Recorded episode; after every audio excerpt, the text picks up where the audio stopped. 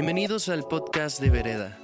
Creemos en ser rescatados, ser amados y ser la iglesia. Queremos que en tu día a día puedas encontrar a Dios donde sea que estés y esperamos que Él te hable a través de este mensaje. So sit back y disfruta. ¿Quién está feliz en este día? Porque yo sí. Yo estoy muy, muy, muy feliz de poder estar aquí siguiendo con esta serie maravillosa que se llama Reconstruyéndome. Reconstruyéndome, siguiendo con el libro de Nehemías. Eh, es de verdad, me toca una parte increíble, la verdad, y perdón para todos los demás predicadores que siguen después de mí, porque me, voy a echar exactamente dos versículos. Ustedes ya se echan lo demás, pero es muy importante esta parte de esta historia. Y yo creo que va a haber algo hermoso de Dios sabes que pasó algo y está pasando algo muy padre, porque desde que llegamos aquí muy temprano, estamos eh, orando, te invito a la intercesión, estamos aquí orando a las 9 de la mañana por las familias, por México, por lo que sentimos de parte de Dios eh, alrededor de lo que está sucediendo en la vida de las personas, de nuestros vecinos, así que es un momento increíble. Y después tenemos algo que llamamos Team Back y es un momento en donde todas las personas que vamos a hacer suceder vereda ese día, los de la alabanza, los del café, los de Frontlines, eh, se requiere un ejército. ¿Tú sabías eso? Se requiere un ejército para poder hacer esto funcionar y te, ah, te hago eh, la invitación cordial de que te unas al ejército, porque es muy padre, es muy padre y una de las cosas muy padres que sucede como parte de ese ejército maravilloso que viene a servir los domingos muy temprano es el teamback. Y en el teamback eh, estuvo un, un, chico que se llama Pablito, que está, y, y, y le decimos Pablito porque era chiquito. Pero ya Pablito, después de la pandemia, en el teamback de hoy, es Pablo. es increíble, o sea, creció, creció y es un hombre hermoso, un joven, hombre joven, increíble de Dios y dio un team back espectacular. Pero a lo que voy con esto es que Dios dio el, o sea, el, el mensaje que yo traigo ya lo empezó a dar a través de Pablo, ¿sabes?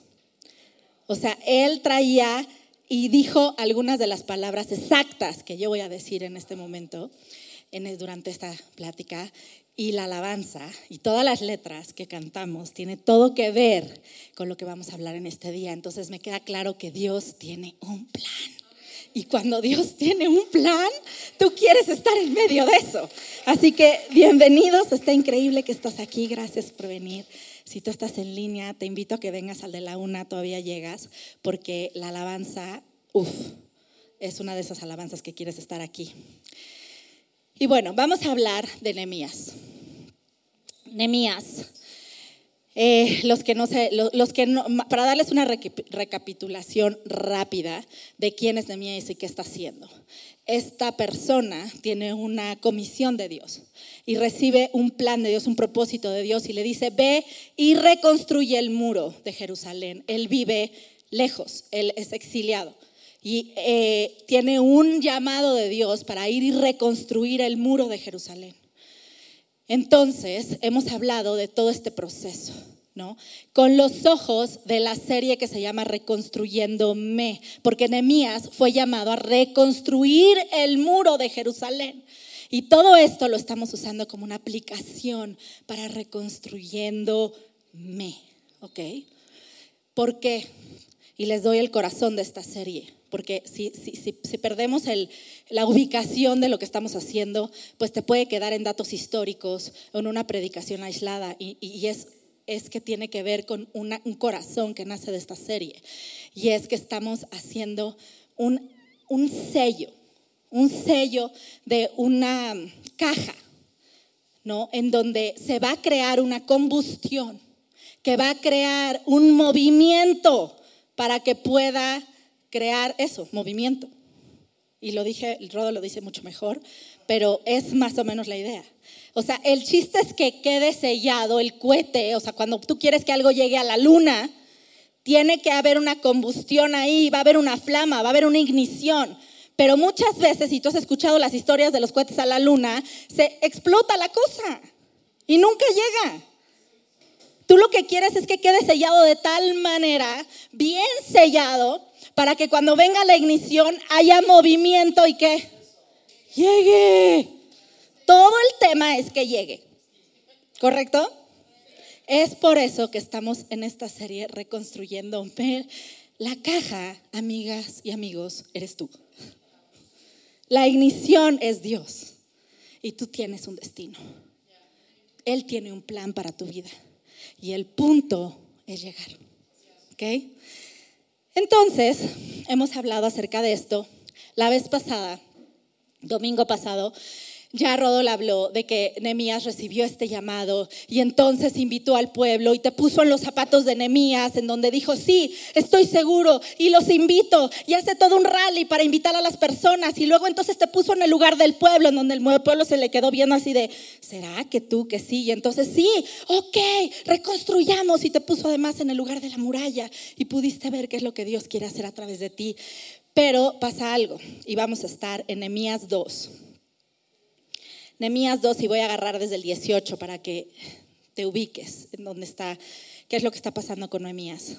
Dice, después les conté cómo la bondadosa mano de Dios estaba sobre mí y acerca de mi conversación con el rey, porque había otro tema ahí con el rey que tuvo que hacer para convencerlo y demás. Y de inmediato contestaron, ¿quién? El pueblo. Sí, reconstruyamos la muralla. Así que comenzaron la buena obra. Y desde aquí empieza el tema de hoy. Sin embargo, sin embargo, cuando Zambalat, Tobías y Gesem, el árabe, se enteraron de nuestro plan, se burlaron con desprecio. Se burlaron con desprecio. ¿Qué están haciendo? Preguntaron. ¿Qué están haciendo? Preguntaron. Se, se, se rebelan contra el rey. Eso es lo que están haciendo ustedes. ¿Se rebelan contra el rey? Yo contesté, dijo Nehemías, el Dios del cielo nos ayudará a tener éxito. Nosotros, sus siervos, comenzaremos a reconstruir esta muralla, pero ustedes no tienen ninguna parte ni derecho legal o reclamo histórico en Jerusalén. Amén. Vamos a orar. Señor, gracias. Gracias por este tiempo, Señor, en el que tú estás aquí para hablar a tu pueblo, Señor. Gracias, Señor, porque en este día nos humillamos delante de ti, Señor, sabiendo que tú eres Dios, que tú eres Rey, que tú eres el, el que da vida, tú eres el dador de vida, tú eres el reconstructor. Tú eres el sanador, tú eres el que eres capaz de transformar corazones, Señor. Y a ese Dios, Señor, damos hoy toda la gloria toda la honra y todo el permiso, Señor. Sabemos que tú eres el único Rey, Señor, bondadoso. Y te damos gracias por este tiempo maravilloso que nos permite, Señor, estar en tu palabra, en tu presencia, Señor. Abrimos nuestro corazón para hacer lo que tú quieres hacer en este día, en el nombre de Jesús. Amén. Amén. ¿Te queda claro que se levantan unos enemigos a través de la palabra que acabamos de leer.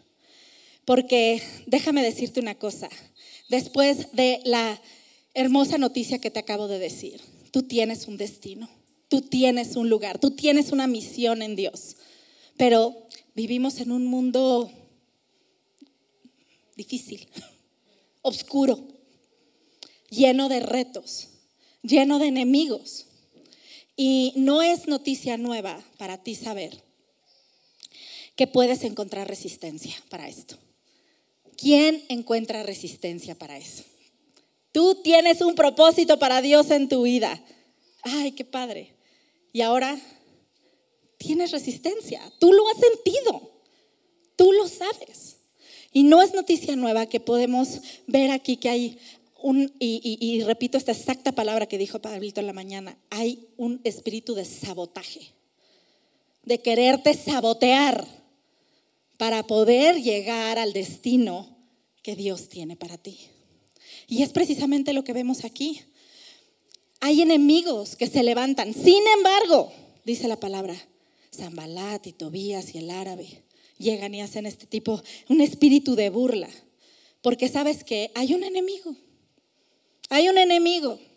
que no quiere que recibas lo que Dios tiene para ti, que no quiere que llegues a donde Dios quiere que tú llegues. Y además de todo, no quiere que llegues ahí con la gente con la que Él quiere que tú llegues. Entonces va a hacer todo lo que pueda para que eso no suceda. Va a buscar dentro de tus debilidades y te va a hacer que puedas inclusive que, sean usadas contra ti. Ok, eso, eso sucede. Y hay un aspecto de, esta, de, estos enemigos que a mí me resalta y que, y que quiero que analicemos. Eh, Dios me hablaba de un aspecto interno, interno, hay un aspecto externo y hay una respuesta. ¿Ok? En el aspecto, en el aspecto interno, no dejaba Dios de, llevarme a, esta situación en donde, ok, se oye como que llegaron gente de allá, o sea, nombres, ¿no? Personas allá, muy físicos y muy eh, externos. Pero hay un aspecto interno que Dios me regresaba a, a, saber que el enemigo no necesariamente es eso, sino que está ya sabes, o sea, esas, e, esas manzanas que abres y que, y que te das cuenta que el gusano, no, ¿por dónde entró el gusano? No tiene hoyo la manzana. Y la abres y adentro hay gusano. Hay un aspecto interno. Hay algo que puede estar adentro que está saboteando por dentro, sin que tú puedas ver necesariamente un ataque externo. ¿No? Fíjate, me llama la atención que son israelitas, o sea, son israelitas. Zambalat y Tobías son israelitas. Son nombres, sus nombres son hebreos. Y podrías pensar, bueno, pues e, ellos no son de Babilonia. La gente de Babilonia era la que era el enemigo, ¿no? Pero los de, los de casa, pues no, parece familiar el asunto. Parece como que no debería de ser ese el enemigo es algo que suena familiar y que, y que no necesariamente se ve como algo externo que quiere atacarte. Está como adentro. Es como algo que normalmente no notarías, pero que está adentro.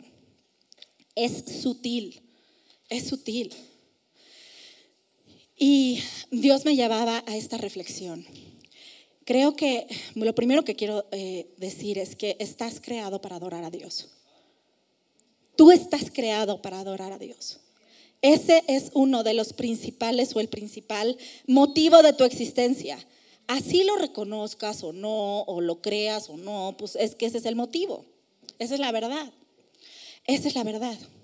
Y sucede algo cuando tú, y, por esta razón, porque sucede algo cuando tú adoras a Dios, que entras en un estado de descanso en tu alma y en tu mente. Y tú estarás conmigo de acuerdo que la epidemia de la sociedad es precisamente el no descanso del alma y de la mente. Es vivir en profunda ansiedad y intranquilidad y desesperación porque no hay ese descanso. Cuando tú adoras a Dios puedes experimentar este alivio de la presión, el estrés y la ansiedad.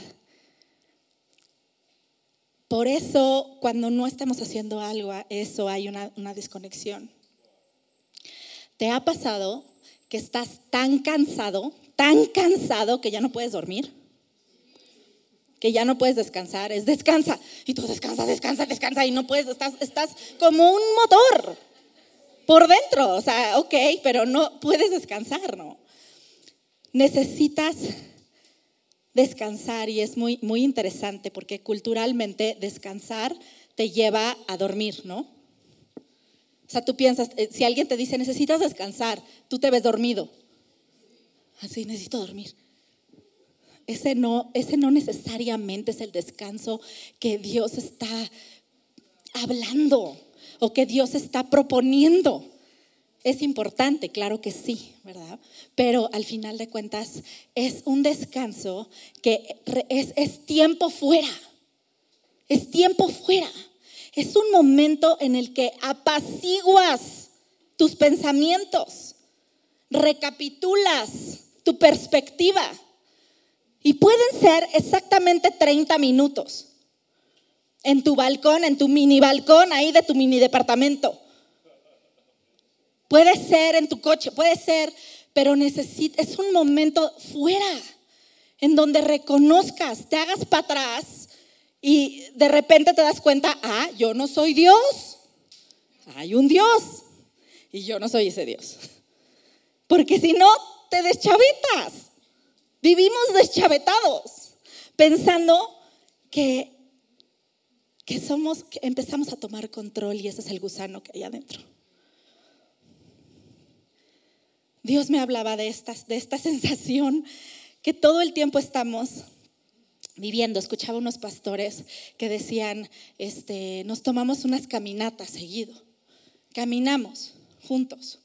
Y es en ese momento en el que, en el que ocupamos para recolectar nuestros pensamientos y decir, o sea, hacer una depuración, qué sí y qué no de todo esto que está en mi cabeza. Voy a recolectar y voy a decir, a ver, esto sí, esto no, para, para poder saber a qué realmente le vas a poner atención, ¿no? Yo creo que es una gran práctica espiritual, una gran práctica espiritual. ¿no? Te hablan de la oración, te hablan de la, de la adoración, te acabo de decir, claro que sí, pero tomar ese tiempo de descanso y decir, a ver, qué sí y qué no. Porque si no empiezas a carcomerte por, por dentro. Lo interesante del asunto es que además la cultura en la que vivimos no celebra el descanso. Para nada. Si tú llegas con tus amigos del trabajo y les dices, ay, este, me voy a ir de vacaciones para recolectar mis pensamientos y tomar perspectiva, o sea, ¿qué te dirían? Ah, pues aquí estuvimos trabajando, ¿eh? Y tú, bueno, pero sí, o sea, e, estuve en algunos Zooms, sí participé, sí tomé algunos, ah, pues qué bueno, ¿eh? Qué bueno, la neta. Qué bueno que tomaste algunos Zooms porque pues es necesario. O sea, no te van a decir, ay, qué increíble. Ay, y tú así de, no, pues es que comimos delicioso. Pues aquí estuvo horrible la comida, ¿eh? Ok, pero qué padre. Ah, sí, ok, ok. O sea, no, no, no es algo que normalmente te encuentras que la gente está muy feliz porque tú te fuiste a descansar. la verdad. No es algo en lo que, en lo que, en lo que celebramos, pero ¿sabes qué? Y no le quito ni un grado de valor y de dignidad al trabajo duro. El trabajo duro es, es maravilloso, es dignificante, da gloria a Dios, sí. Y es una sociedad con Dios el trabajo duro y el trabajo digno, claro que sí pero el descanso también es una sociedad con Dios. También es una sociedad con Dios. Y, además déjame decirte una cosa importante. Hay una pequeña, ligera y sutil diferencia. En el trabajo, que es una sociedad con Dios, sin duda, puede pasar que piensas que lo estás haciendo tú. Puede pasar. ¿no? Sí lo estás haciendo con Dios y todo con Dios, pero pudiera haber el detalle de que piensas que lo estás haciendo tú. En el descanso no hay forma humana que pienses que lo estás haciendo tú. Solamente lo está haciendo Dios. Y esa es una sociedad maravillosa que puedes tener con Dios. Eh, el poder pensar en este momento en el que recopilas y, estás ahí con tus pensamientos y puedes darle tiempo al estado de tu matrimonio, al estado de cómo están tus hijos, pensar en tus hijos, pensar en ellos, cómo vas a invertir en ellos. Estamos muy ocupados para eso y hacernos preguntas importantes sobre mi relación con Jesús. Tu romance con Jesús es lo más importante. ¿En qué estado se encuentra? Cuando tú tomas esos minutos, esa recopilación de pensamientos, puedes llegar a esas preguntas. Si no andas como, pues, como se dice, como chiva loca, ¿no? Y no te, no te haces esas preguntas. Fíjate cómo eh, la realidad es que hay un Dios que está en control. Hay un Dios que se encarga de que tu corazón esté latiendo en este momento. Hay un Dios que se encarga de eso y que tú no estás haciendo nada al respecto. Hablando de, del descanso de físicamente dormir, ¿no? Llega un momento en que como humano, pues te desconectas, quedas básicamente inconsciente varias horas del día, varias horas de las 24 horas del día, ¿no? Y despiertas y, ay, ¿cómo? Pues aquí sigue el mundo, aquí sigue. Sí salió el sol y yo no le dije que saliera, no le mandé el memo que saliera. Y sí, sal, ay, sí salió. ¿No? Ahí está hay un Dios que sí pasó el memo que tú tenías que aprender a respirar un día y una hora de un momento en la existencia. No se le olvidó pasar el memo y tú no tuviste nada que ver. Hay, es un hecho de que hay un Dios que está en control. Y es la invitación de Él para saber descansar. Te voy a decir algo muy, muy, muy interesante que te va a consolar. Eh, y, quiero que analicemos rápidamente el estado mental, el estado mental que estaban viviendo los discípulos de Jesús cuando Él estaba a punto de resucitar. El, estado y la perspectiva en la que ellos se encontraban. Porque fíjate, en, en Lucas habla que las mujeres, lo voy a leer rapidísimo, Dice, mientras llevaban el cuerpo, las mujeres de Galilea iban detrás y vieron la tumba donde lo colocaron. Y luego fueron a sus casas y prepararon especias y ungüentos para ungir el cuerpo de Jesús. Pero cuando terminaron ya había comenzado el día de descanso, así que descansaron como ordena el rey. Pero Después dice que fueron, cuando llegaron las mujeres, ustedes ya saben la historia, muy rápido, llegaron las mujeres a la tumba y entonces se dieron cuenta de que ya no estaba Jesús, ¿no? Pero ellas habían ido, dice que estaban preparando especias y ungüentos. Y después fueron a donde estaban los hombres para decirles, oigan, ¿qué cree que ya no está el cuerpo, que ya resucitó, que cómo está, que ya dijeron que ya resucitó? ¿Y, y quién sabe qué? Y mira lo que le contestan los hombres. Dice, pero, los hombres, pero a los hombres el relato les pareció una tontería y no le creyeron. Así. Pero déjame recordarte algo interesante. Jesús ya les había dicho que iba a resucitar. Él ya les había dicho, ellos ya sabían. Y les pareció una tontería. A los discípulos.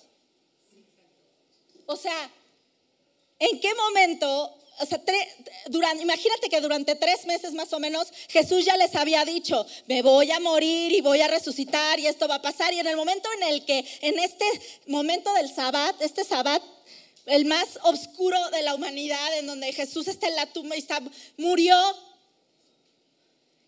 ¿Sabes qué tendrían que haber estado haciendo, en mi, en mi humilde opinión? Celebrar fiesta. ¿Sabes qué? Se, se ocuparon, se pusieron a champear. Ay, los ungüentos, ay, las especies. ¿Sabes para qué hacían eso? Para, para matar el olor de la muerte, para, para, para cubrir el olor de la muerte, para, para, qué, para eso hacían eso. Para eso hacían las especies y los ungüentos. Pero si no se iba a quedar muerto. ¿Para qué querían las especies y los aceites? ¿Sabes qué pasó? Se les olvidó. Se les olvidó así. ¿Se, les olvidó?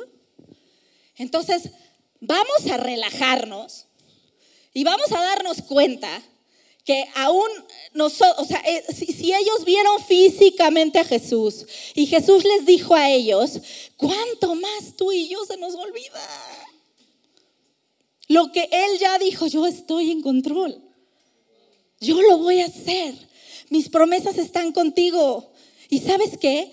Va a tomar exactamente 20 minutos después de que tú te salgas de esta puerta para que una llamada, un rollo ahí que se presente, tú vuelves a agarrar el asiento, el, el asiento del conductor de tu destino. Rápido. En, esa es la condición humana. Esa es la condición humana, pero es el enemigo. Y es lo que tenemos que tener conciencia en este día. Para que tú tomes ese tiempo de, a ver, necesito tomar y recapitular para poder recordar lo que es importante.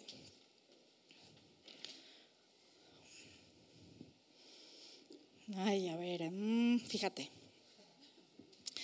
Jesús, Jesús durmió durante una tormenta, ¿no?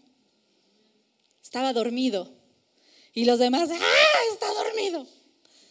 ¿No? ¿Y cómo es posible que está dormido? Que haga algo, que haga algo, no le importa. Y a ti así te trata. Así, así hay gente alrededor de ti.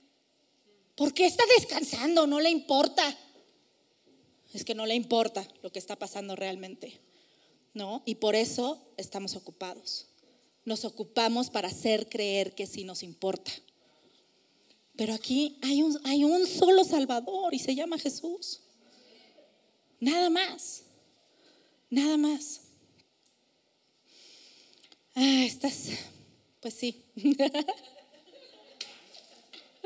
Así está la cosa.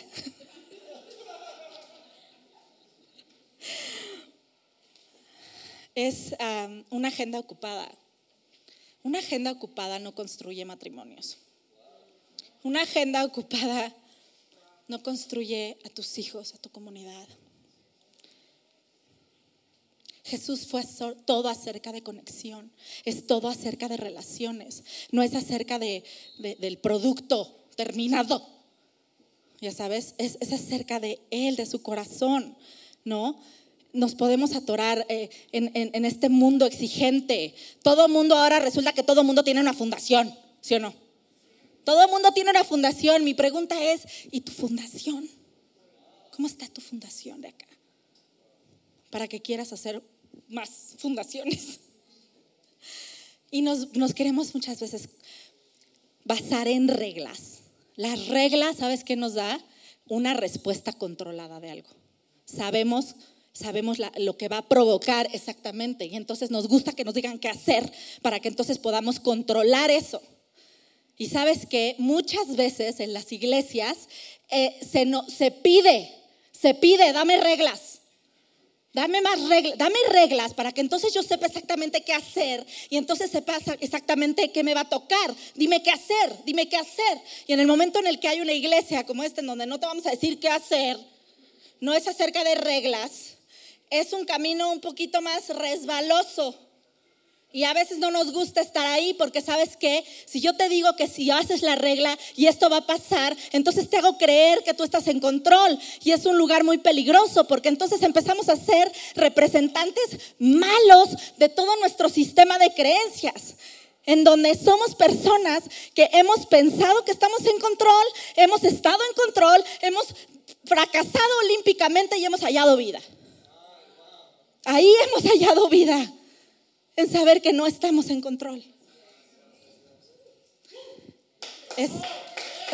Amén.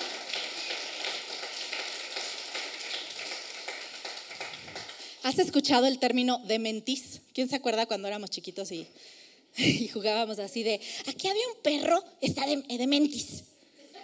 ¿No? Y tú juras que ahí está el perro. O sea, si juegas como que está el perro, es de mentis, ¿no? Tu control es de mentis. Tú piensas que ahí está, y sí, ahí está, y tú eres control, y tú estás a cargo, de mentis. No es, no es real. No es real. No es real. Dios me estaba moviendo tanto a crecer en compasión, en justicia. Pero en este, en este camino, la verdad es que Dios me ha hablado tanto de, en, puedo, puedo crear, de verdad tengo la gran capacidad dada por Dios, que es, un, es, un, es una bendición y es un problema, porque puedo crear fácil 80 proyectos de compasión, rápido. Así. Pero en ese, en ese, o sea, me voy a perder del Dios que tiene el corazón de la compasión. No me quiero perder en mi agenda ocupada. No me quiero perder en el, Dios de la compasión. El otro día escuché esto. La gente más compasiva en el mundo es la gente con los mejores límites. Porque se da cuenta que ellos no van a poder hacer todo. Hay uno que sí está en control y a cargo de hacer y estar ahí por la gente. Esta vida no es acerca de competencias, es acerca de relación, de conexión, de, no de resultados, de relaciones. Y hay una parte externa que no quiero dejar de mencionar rápidamente, porque seguro que ya me, ya me, ya me acaba el tiempo, ¿no? Seguro. Este, tú tienes, tienes un propósito. Tienes un propósito de Dios. Cuando tú empiezas este caminar con Jesús, con Dios, Él inmediatamente empieza a sembrar en ti la, la, opción, la idea de que hay un propósito, que hay una misión en tu vida. Y déjame decirte, vamos a bajarla tres rayitas. O que no, no es cambiar las naciones. Es en tu casa, es en ti, es, es en tu matrimonio. Ahí empieza. Hemos hablado tanto de avivamiento que provoca una reforma. Acá, primero acá, primero aquí cerquita. Esa es la caja que va a provocar todo lo demás. Pero primero tiene que ser aquí, en tu carácter, en tus decisiones, en tu matrimonio, ahí con tus hijos. Esa es tu primera misión. Esa es tu primera misión como seguidor de Cristo, como cristiano, caminar una vida en Cristo. Me encanta como Rodolfo dice siempre lunes, martes, miércoles y repite toda la semana, ¿no? Repite todos los días, lunes, martes, miércoles, jueves, viernes. Sí, es vivir una vida en Cristo. Esa es nuestra primera misión. ¿Y cómo se ve eso? Y eso es lo que empieza a pasar por tu mente. ¿Cómo le hago para vivir eso? Esa es tu primera misión tu propósito. Enemías, estos, estos horribles enemigos, fueron muy verbales. Verbales, en decir lo que no van, van, a poder hacer. Hay una parte que dice que hasta de verdad parece como, como si estuvieran en los niños en el patio de primaria diciéndose cosas. Dice, tu muralla se vendrá abajo así, si un zorro pasa encima de ella, se va a venir abajo. Ay. O sea, es como si lo dijera un niño de primaria, ¿no? Una, un susto así. Si un zorro pasa encima de ella, se va a caer. Pero son verbales. Son verbales. Quieren sembrar confusión en tu destino. Y vivimos en un mundo de gran confusión, de, de, gran oscuridad, ¿no? Y es necesario que empecemos a ejercitar nuestro dominio. Empecemos a ejercitar nuestro dominio y atacar verbalmente. Me encantó todo lo que veníamos declarando en estas alabanzas y por eso sentí que era completamente congruente con lo que íbamos a hablar el día de hoy.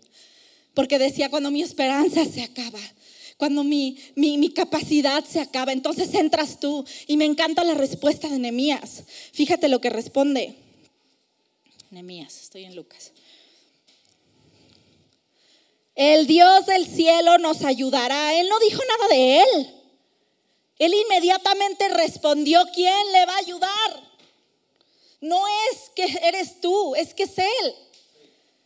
Es que es Él, el Dios del cielo nos ayudará a tener éxito y, nosotros sus siervos comenzaremos. ¿Tú sabías que tú das un paso y Dios da los siguientes 99? Tienes que comenzar.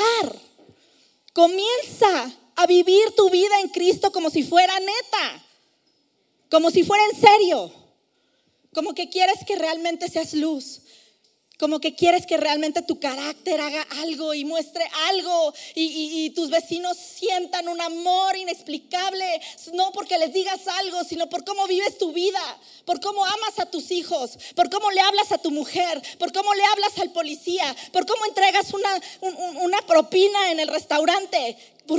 ¿Cómo? ¿Tú das el 15? Me gusta bendecir al mesero. Por cómo le hablas al de la basura por cómo tú no vociferas en el tráfico y alguien más te está viendo. Esa caminar, tenemos que creérnosla y decir la respuesta de Dios en la misión y comisión que nos entregó Dios. Claro que sí, te quieres ganar un Oscar, claro que sí, quieres llegar al top level de quién sabe qué, claro que sí, pero sabes que también podemos amar y honrar a nuestro esposo y a nuestra esposa podemos amar bien a nuestros hijos. Y cuando el enemigo llegue con duda, con confusión, con burla, se burlaron de ellos. y los demás te digan de cosas cuando quiera traer desánimo a tu vida. Tú tienes que recordar que tienes una misión de Dios. Y no te des por vencido. Lo que yo te vengo a decir es no te des por vencido. Continúa. Continúa. Continúa, construyendo tu destino. Continúa construyendo tu familia. Continúa construyendo tu matrimonio. Continúa construyendo tu comunidad. Continúa. Continúa. Y cuando vengan voces, vienen voces de adentro y también de afuera. Y te dicen cosas como, ¿de verdad crees que lo vas a lograr? Tu papá no pudo. Siempre fueron pobres, hombre. ¿Cómo, cómo crees que va a cambiar? Para ti, ¿por qué va a cambiar si todo el mundo fue pobre? Tu mamá nunca pudo. Mira lo que les pasó a ellos. Te va a pasar igual a ti. Tú te vas a morir de esa enfermedad. Nadie te quiere. Nadie te comprende. Son voces del enemigo que tú tienes en ti la palabra de verdad, la palabra de Dios. Contesta, contesta verbalmente. Y di, soy más que vencedor. Yo puedo todo en Cristo que me fortalece. Hay mucho aquí, mucho. Entérate, no sabes, entérate. Ven, ven a la iglesia, ven a clase de cimientos, ven al entrenamiento de Janes, ven, entérate, ten hambre de saber, porque en el momento en el que te venan esas voces, porque esas voces no van a parar. Ahí están. Y tú necesitas enterarte. Tú necesitas enterarte y agarrarte de tu misión a pesar de los ataques. A pesar de lo que te diga, no dejes a tu familia. A pesar de lo que te diga, no dejes tu iglesia, no dejes tu trabajo, no lo dejes. Mantente firme en Él. Tú puedes, tú puedes, tú puedes, tú puedes. Tú puedes. Tú puedes. A pesar de la duda, sirve a Dios. A pesar de la duda, sirve a Dios. A pesar de la flojera, sirve a Dios. A pesar de la confusión, haz lo que te llamó a hacer. A pesar del desánimo, ama a tu familia. Ámala, ámala. Aunque no tengas ganas, ama a tu esposa, ama a tu esposo. Dile cosas bellas, dile cosas que lo construyan. Dile cosas que, lo levanten. Ama a tu vecino, aunque sea un gacho, un gandalla y se, se estacionó horrible todos los días. Ámalo. Hola vecino, ¿cómo estás? Dios te bendiga. Ama, ama ama. Y sabes que tu fuente no eres tú, tu fuente es Él, tú no estás en control, Él está en control. Es. Amén. Amén.